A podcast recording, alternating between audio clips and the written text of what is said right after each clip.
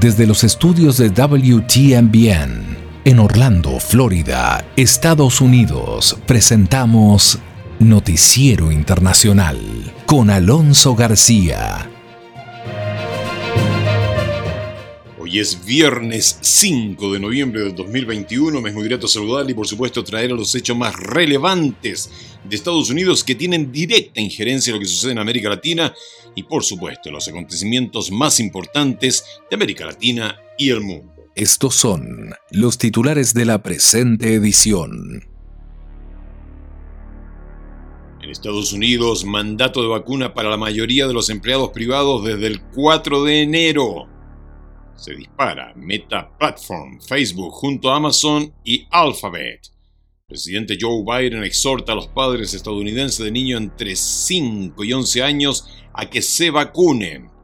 California inicia un ambicioso programa de vacunar a más de 3 millones de niños.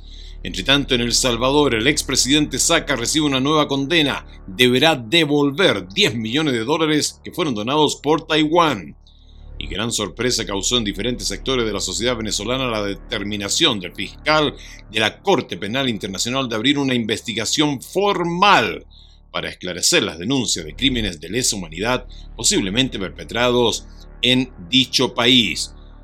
El actor Wayne The Rock Johnson dijo que no volverá a usar armas reales en sus películas. Y en una encuesta aparecida en Reuters, se señala que los estadounidenses hoy estarían más preocupados por la economía que por el coronavirus.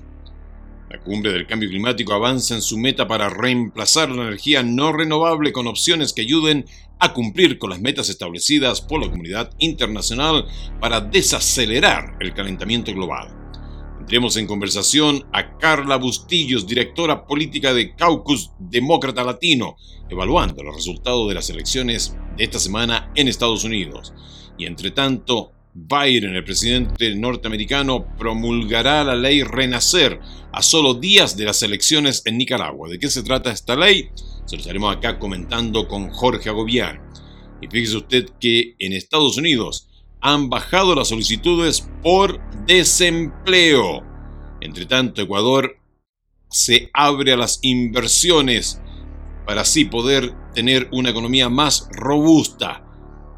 Y en el caso de Colombia y Venezuela, vamos a tener un update de lo que está sucediendo con la reapertura de la frontera colombo-venezolana. Y Finalmente, en Estados Unidos, la Reserva Federal presenta un plan de reducción en la compra de bonos orientados a la recuperación económica del país. Todos estos temas los tenemos acá en Noticiero Internacional.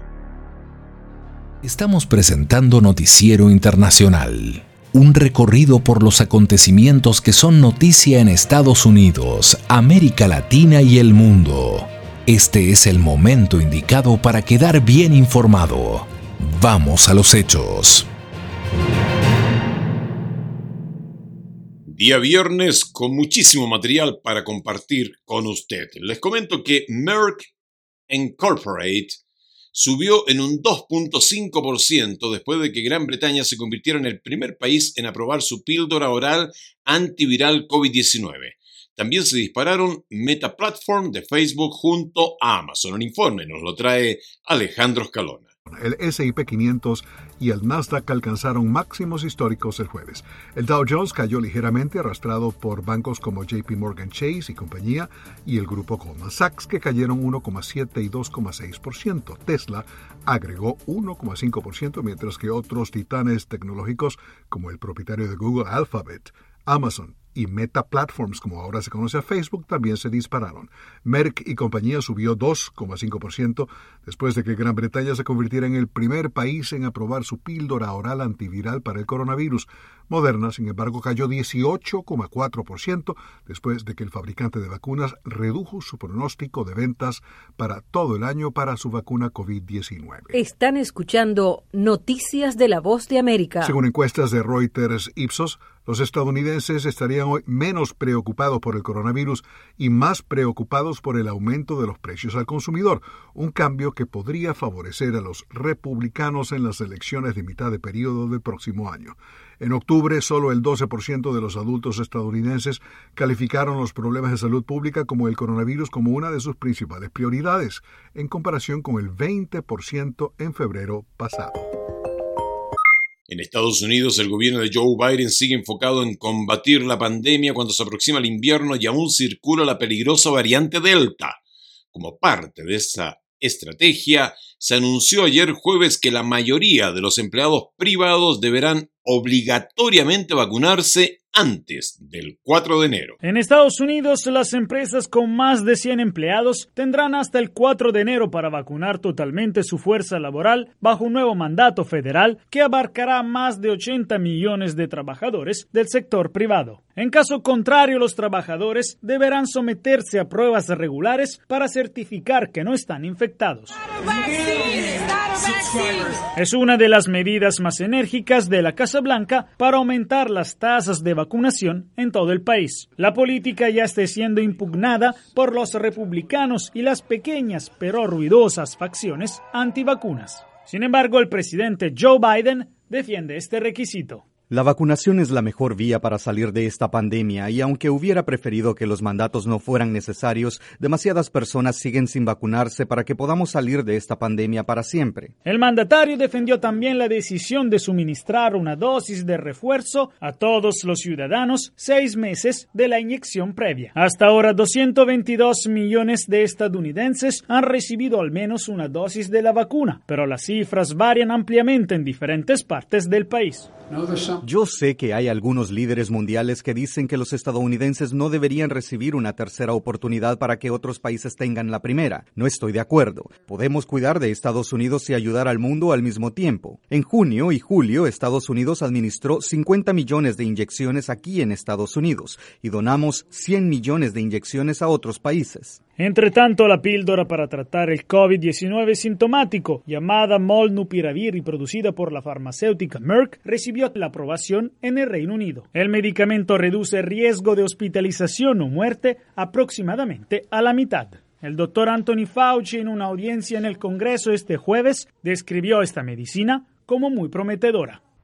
Y en el contexto de lo que es el COVID-19, el presidente Joe Biden exhortó a los padres estadounidenses de niños entre 5 y 11 años a que vacunen a sus hijos contra el COVID-19. La información nos la trae Yaconda Tapia. Los niños estadounidenses entre 5 a 11 años están habilitados para recibir la inmunización contra el COVID-19 luego de que Estados Unidos aprobara la vacuna Pfizer para este grupo. Y según anunció el presidente Joe Biden, millones de dosis estarán disponibles en unas 20.000 ubicaciones a lo largo y ancho del país. Tan pronto como la próxima semana tendremos suficientes vacunas y suficientes lugares para que los padres puedan programar citas y que sus hijos reciban la primera vacuna y ya hemos asegurado el suministro suficiente de vacunas para cubrir a cada niño de 5 a 11 años en Estados Unidos. Los padres podrán vacunar a los más pequeños en los consultorios de sus pediatras o a través de su médico familiar, en hospitales infantiles o en sus farmacias locales. Y además, para facilitar la logística y ofrecer un servicio más conveniente, muchos sitios ofrecerán horarios por la noche y durante los fines de semana con el objetivo de que los niños puedan vacunarse independientemente del horario laboral de sus padres. En un esfuerzo adicional por facilitar el acceso a los antídotos, la administración Biden trabaja en coordinación con gobernadores, alcaldes y líderes escolares para llevar las vacunas hasta las escuelas, una decisión que también beneficiará a los niños con menos oportunidades, de modo que pueda asegurarse la equidad en la administración de las vacunas. En este contexto, el mandatario estadounidense exhortó a los padres a que se informen e inmunicen a sus hijos. Sé que muchos padres han estado esperando ansiosamente este día, pero también sé que algunas familias pueden tener dudas.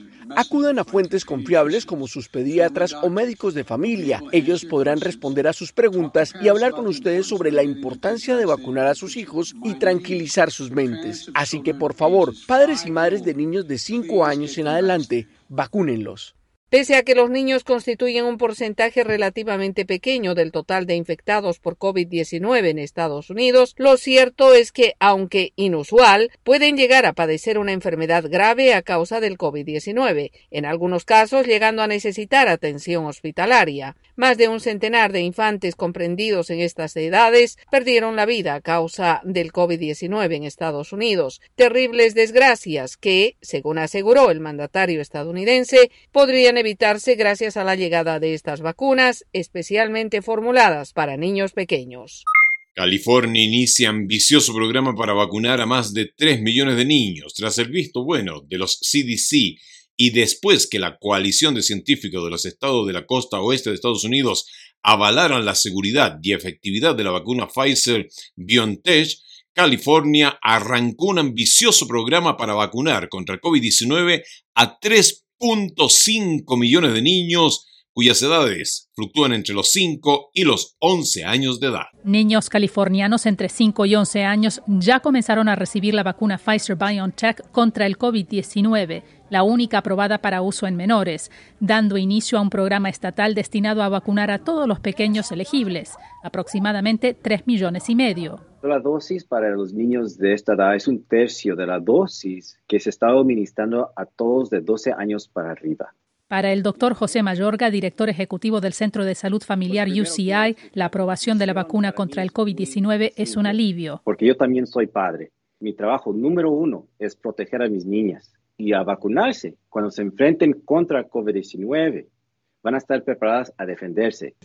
Sus hijas de 5 y 10 años recibieron la primera dosis de la vacuna el miércoles en la oficina de su pediatra. Hay 4.000 sitios en todo el estado, incluyendo clínicas, centros comunitarios, farmacias y escuelas habilitados para inocular a los niños. Para aquellos padres renuentes a vacunar a sus hijos, el doctor Mayorga advierte. Es muy comprobado que nuestros niños se pueden enfermar y aunque se pueden recuperar de la infección aguda, el problema es los efectos de largo plazo. Y esos efectos incluyen fatiga, dificultad concentrándose, problemas respiratorios. Y eso, dice, puede causar problemas en su desarrollo. Al anunciar el plan de vacunación masiva para los niños más pequeños, el gobernador Gavin Newsom afirmó, Con las vacunas vamos a poner fin a la pandemia y a mantener protegidos a nuestros niños de este mortal virus. Nos vamos a El Salvador. El ambiente político salvadoreño es nuevamente escenario de una relevante noticia un ex jefe de Estado recibe otra condena por corrupción.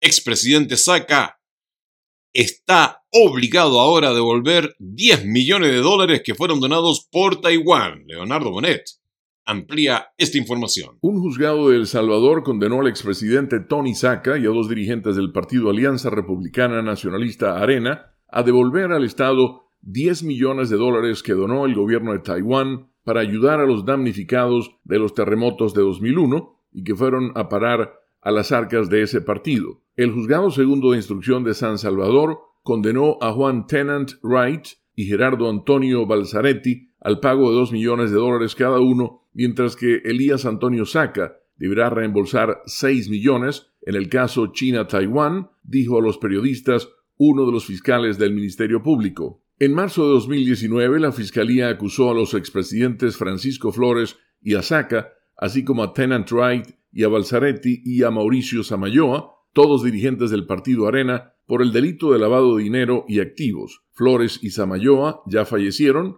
por lo que se declaró que ya había terminado el proceso contra ellos. La agencia AP informa que la Fiscalía solicitó el sobreseimiento definitivo de Saca en el proceso penal así como de Tennant Wright y Balzaretti, por una sentencia de la Sala de lo Penal de la Corte Suprema de Justicia en junio de 2020, en virtud de haber prescrito la acción. Se explicó que los hechos sucedieron entre 2003 y 2004 y que los tres implicados estaban siendo procesados con el Código Penal vigente en 1998, cuyo plazo máximo de prescripción era de 10 años. Sin embargo, como la responsabilidad civil no había prescrito, la Fiscalía continuó con el proceso para recuperar los 10 millones de dólares. Un tribunal de instrucción que investigó el desvío de más de 15 millones de dólares donados por Taiwán determinó durante las investigaciones contra Flores que 10 de estos fueron a parar a las cuentas del partido Arena que llevó a Flores y a Saca a la presidencia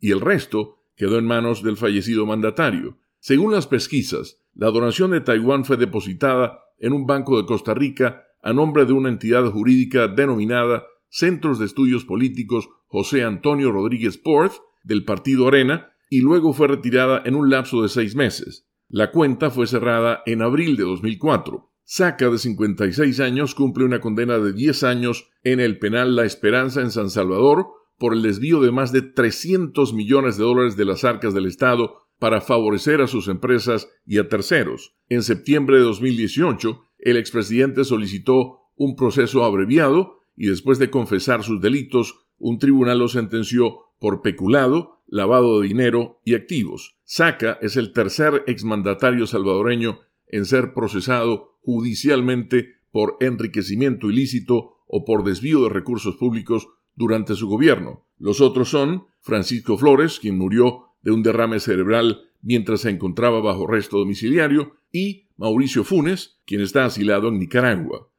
Nos vamos a Venezuela. Gran sorpresa causó en diferentes sectores de la sociedad venezolana la determinación del fiscal de la Corte Penal Internacional de abrir una investigación formal para esclarecer las denuncias de crímenes de lesa humanidad posiblemente perpetrados en este país. Tras el anuncio del fiscal de la Corte Penal Internacional Karim Khan desde el Palacio de Miraflores de continuar con una investigación formal sobre presuntos delitos de lesa humanidad perpetrados en Venezuela, el abogado especialista en Derecho Internacional Humanitario y director de la ONG Acceso a la Justicia, Ali Daniels, lo catalogó como histórico y expresó sorpresa respecto a la decisión que eh, ahora la tarea de la Fiscalía es determinar ante la sala de cuestiones preliminares, eso es el primer elemento que se agrega, que ahora ya no es solo la Fiscalía la que va a actuar, sino que la Fiscalía debe presentar casos concretos con nombres y apellidos de víctimas y de presuntos perpetradores. El padre de David Vallenilla, uno de los jóvenes asesinados durante las protestas de 2017, instó a partir de ahora a trabajar para dar certeza y fe de lo ocurrido. Pero mañana a trabajar todas las personas que puedan contribuir por su parte, el gobierno venezolano, a través del presidente Nicolás Maduro, manifestó su desacuerdo con la decisión al alegar que no se cumplen los requisitos del artículo 53 del Estatuto de Roma para justificar el paso de la fase de examen preliminar a la fase de investigación. El anuncio de CAM ocurrió frente a las cámaras y tomó por sorpresa a Maduro. En otro ámbito de la noticia, el actor Wayne The Rock Johnson dijo que no volverá a usar armas reales en sus películas. Su amigo y también actor Alex Baldwin dio muerte accidentalmente a una directora de fotografía el mes pasado. La información con Alejandro Escalona. El actor Dwayne The Rock Johnson dijo que no volverá a usar armas reales en sus películas después de que su amigo y también actor Alec Baldwin dio muerte accidentalmente a una directora de fotografía el mes pasado. Halina Hutchins murió el 21 de octubre por una bala disparada por un arma que Baldwin utilizaba durante el ensayo de una escena en el set de la película Rust. Johnson, quien estuvo en Los Ángeles para el estreno mundial de su nueva cinta Red Notice con sus coprotagonistas Ryan Reynolds y Gal Gadot, dijo que su compañía de producción no volverá a usar armas reales. La película Red Notice se transmitirá en Netflix a partir de noviembre 12.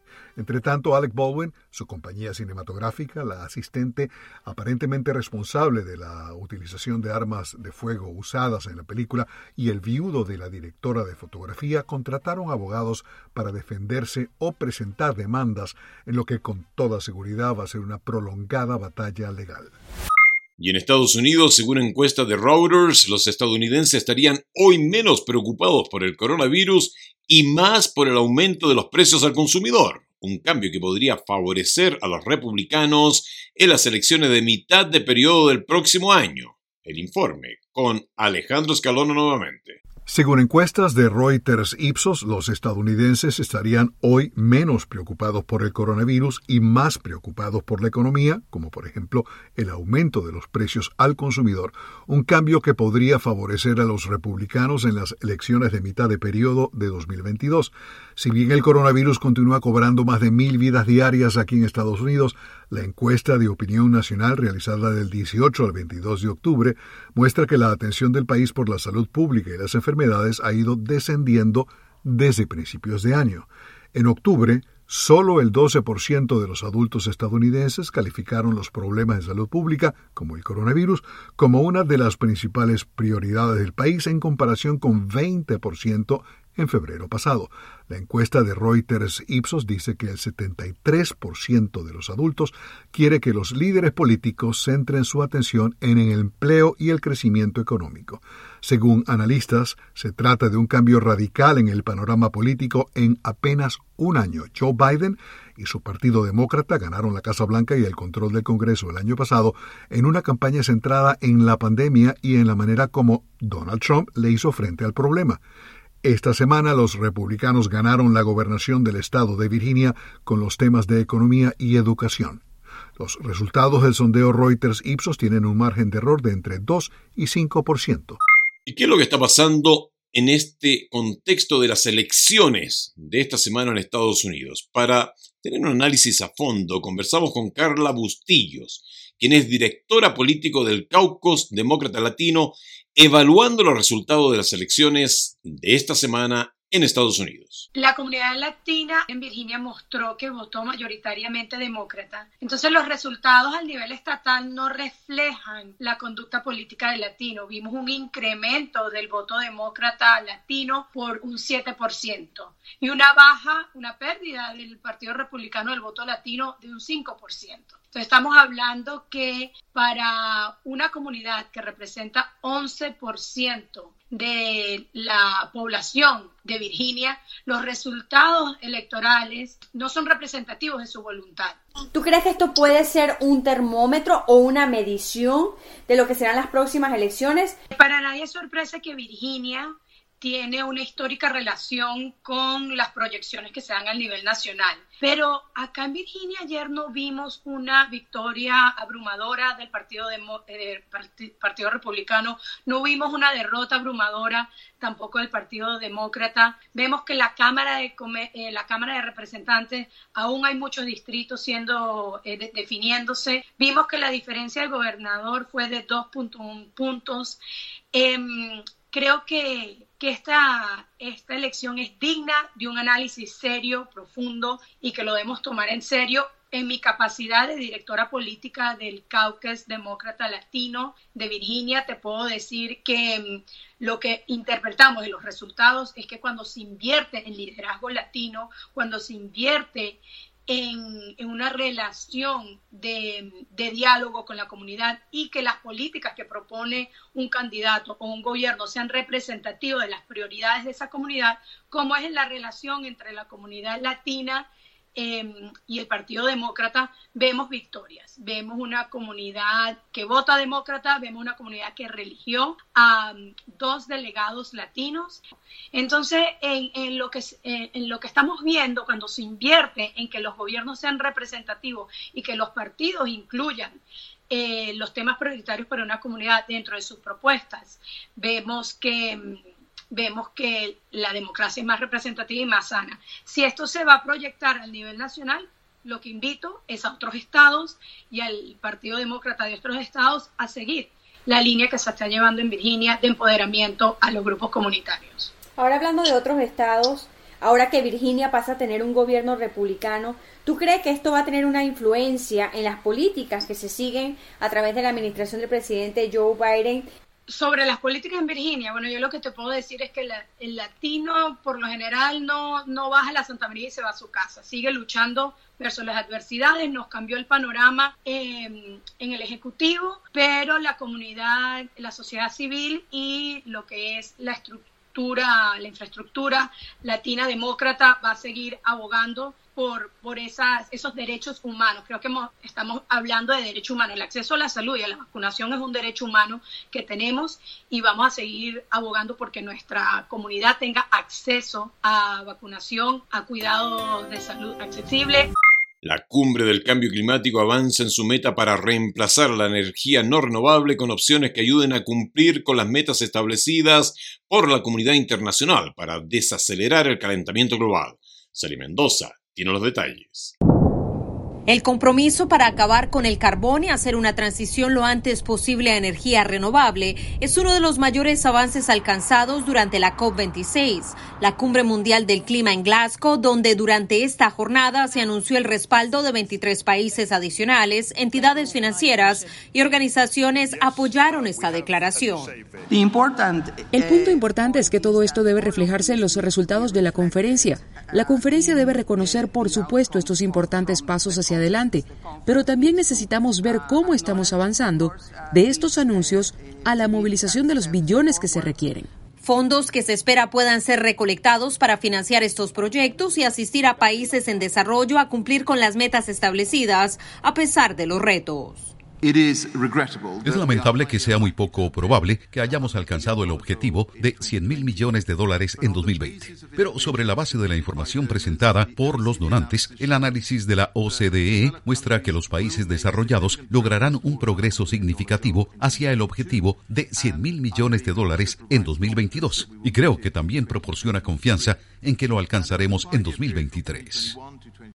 A esto se le suma la declaración liderada por el Reino Unido a la que se unieron un grupo de 25 países, entre ellos Estados Unidos, Canadá y Dinamarca, donde se comprometen a poner fin al apoyo público internacional al sector de la energía de combustibles fósiles para fines de 2022. Con la intención de hacer rendir cuentas al gobierno de Daniel Ortega, el Congreso de Estados Unidos envió al escritorio del presidente Joe Biden la ley Renacer, que busca incrementar la presión al gobierno sandinista tras las elecciones del 7 de noviembre. El informe lo trae Jorge Agobián.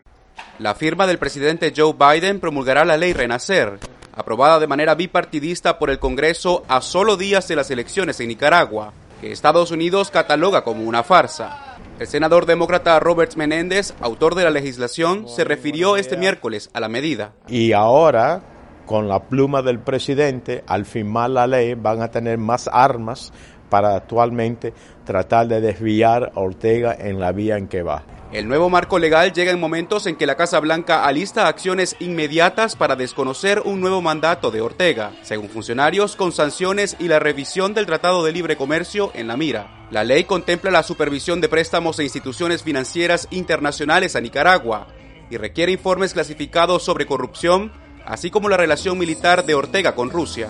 Eh, esto no es un problema solamente de Nicaragua, es un problema para todos en el hemisferio. El representante republicano Mario Díaz Balart apoya la expansión de las medidas. Pero también presionar a los eh, países que están ayudando a Ortega, que le están eh, otorgando financiamiento o financias, o, sea, o, fondos para él poder mantener la represión. Junto a la ley NICA Act, aprobada en 2018, Renacer contempla más sanciones individuales. El gobierno de Managua considera las acciones de Washington como una práctica injerencista y asegura que las designaciones no los harán cambiar de opinión. La administración Biden ha asegurado que su estrategia va más allá de las sanciones, aunque su política es motivo de críticas. Hasta ahora estamos un poco preocupados por la postura de debilidad de parte de la administración del presidente Biden. La Unión Europea y Canadá han sido los únicos actores hasta ahora que además de Estados Unidos se han sumado a la imposición de sanciones. Y en Estados Unidos las solicitudes por desempleo caen al punto más bajo en la pandemia, lo que se considera como un signo de recuperación.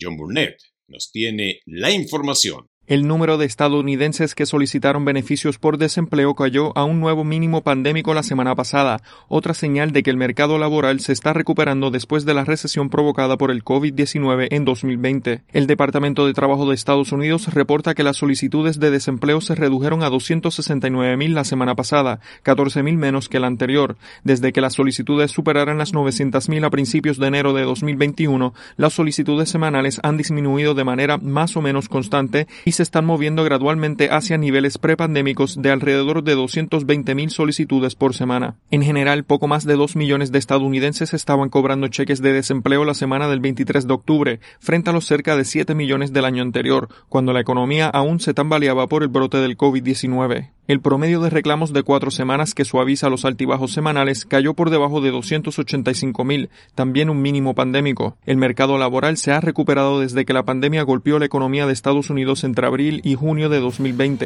Aquí concluye Noticiero Internacional por hoy viernes. Nos volveremos a juntar acá en este mismo punto del encuentro el próximo lunes. Esta ha sido una producción de la WTMBN. Agradecemos a The Broadcasting Board of Governors por el apoyo que nos da día a día con corresponsales para siempre traerle a usted información de primera mano. A nombre de todo el equipo y el mío personal le deseamos un maravilloso día viernes, un extraordinario fin de semana y por favor, cuídese mucho.